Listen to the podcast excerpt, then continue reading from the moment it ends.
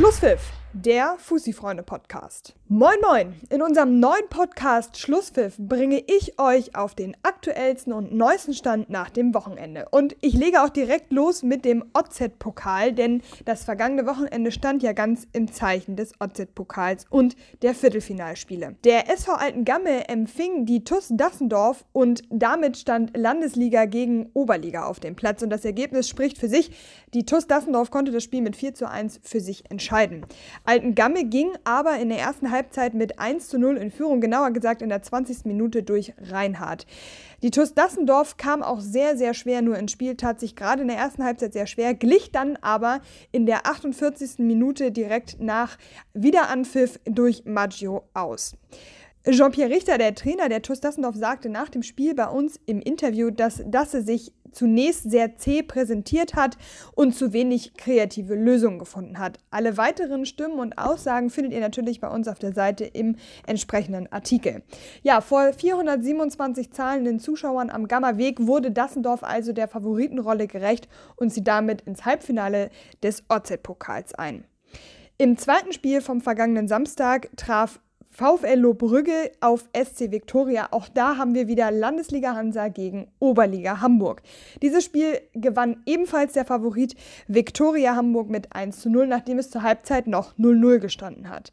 Vor 210 zahlenden Zuschauern blieb also am Binnenfeldredder die Überraschung im Pokal aus. Das einzige Tor im Spiel machte Klaas Kopeis in der 67. Minute.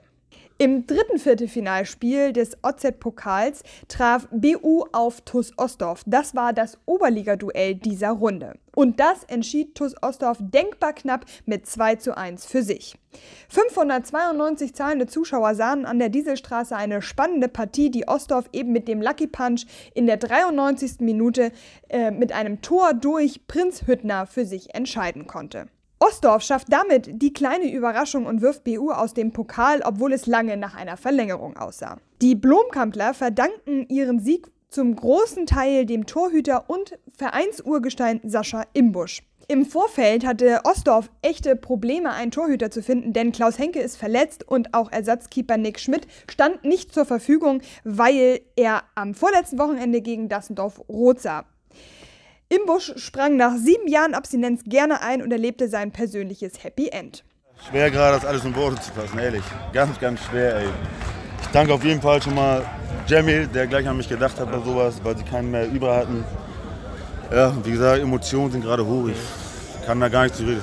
Besseres Gefühl gibt es im Fußball da nicht. Ne? Dann holen sie mich jetzt an so ein Spiel hierher und ja, dann holt sie auswärts das Ding. Ne? Da muss ich nicht lange überlegen. Ey. Wenn, das ist mein Verein. Wenn der mich braucht, dann bin ich auch da. Ein Viertelfinale steht noch aus. Das wird am kommenden Mittwoch, dem 3. April um 17.30 Uhr in Wedel stattfinden, denn dann empfängt der Wedeler TSV FC Eintracht Norderstedt und dann wissen wir auch, welche Mannschaft das Halbfinale komplett machen wird. Dieses Halbfinale eben ist bereits ausgelost worden. Eine erste Partie steht bereits. TuS Dassendorf empfängt SC Viktoria Hamburg. Damit trifft Jean-Pierre Richter auf seinen Ex-Verein. Der Sieger aus dem Spiel Wedel gegen Norderstedt wird dann auf Ostdorf treffen. Je nachdem, welche Mannschaft das Halbfinale erreichen wird, wird dann auch entschieden, ob an Ostersamstag oder Karfreitag gespielt wird.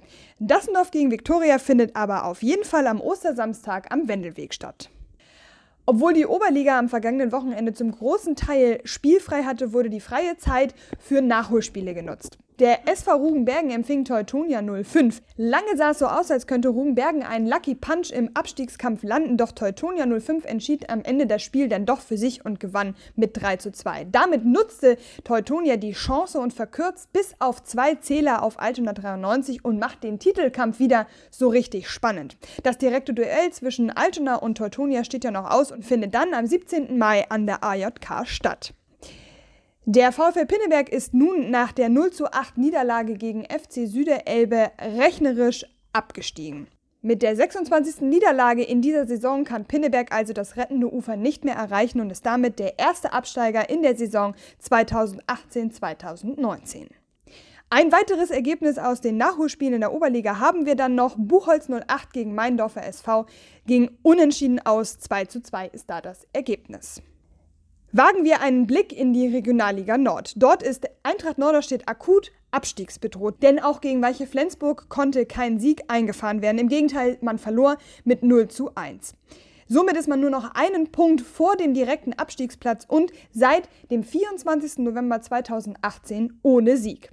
Ob der aktuelle Platz 15 überhaupt als Nicht-Abstiegsplatz reicht, hängt ja maßgeblich von der dritten Liga ab, ob da eben ein norddeutscher Verein absteigen wird oder nicht. Auch in der Landesliga Hansa wurde gespielt. Auch dort standen Nachholspiele auf dem Plan Düneberger SV gegen Dersimspor Hamburg.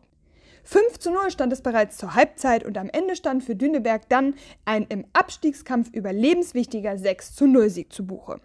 Damit steht Düneberg nun wieder über dem Strich. Ein Punkt auf den Abstiegsplatz haben sie derzeit Puffer.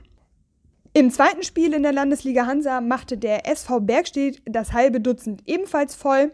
Gegen Elasigspor gewann man mit 6 zu 0 und machte einen großen Schritt in Richtung Klassenerhalt, denn derzeit steht Bergstedt auf Platz 11 mit 7 Punkten, Abstand auf einen direkten Abstiegsplatz. Elasigspor dagegen bleibt letzter mit 8 Punkten Rückstand auf das rettende Ufer.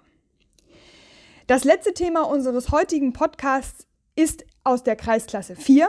Dort fand das Spitzenspiel zwischen Tabellenführer FC Winterhude und dem zweiten KS Polonia kein reguläres Ende, denn nach 71 Minuten und vier Platzverweisen sah sich der Schiedsrichter gezwungen, die Partie abzubrechen. Wenn ihr weitere Informationen rund um den Hamburger Amateurfußball haben wollt, dann lege ich euch sehr unsere Seite www.fußifreunde.de ans Herz. Da sind wir immer für euch auf dem aktuellsten Stand. Schlusspfiff, der Fussi-Freunde-Podcast.